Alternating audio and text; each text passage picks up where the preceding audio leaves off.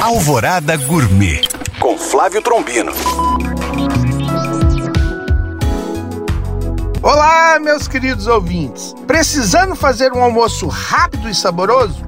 A carne moída é uma opção muito rápida, mas para ficar saborosa é preciso se ater a alguns detalhes, como por exemplo, se estiver congelada, é preciso retirar do congelador com antecedência. E a ordem é muito importante. Primeiro, refogue bem a cebola e o alho para depois entrar com a carne. E o tempero coloque depois de frito, vai ajudar a soltar menos líquido. Nesse momento, para agregar sabor, um pouco de bacon picadinho, sal e os temperos de sua preferência. Eu gosto de uma folhinha de louro, páprica e cominho. Na parte final do refogado, eu entro com tomate sem pele e sem sementes e cheiro verde. Bom apetite! Para tirar dúvidas ou saber mais, acesse este e outros podcasts através do nosso site alvoradafm.com.br ou no meu Instagram, Flávio Chapuri. Eu sou Flávio Trombino para Alvorada FM.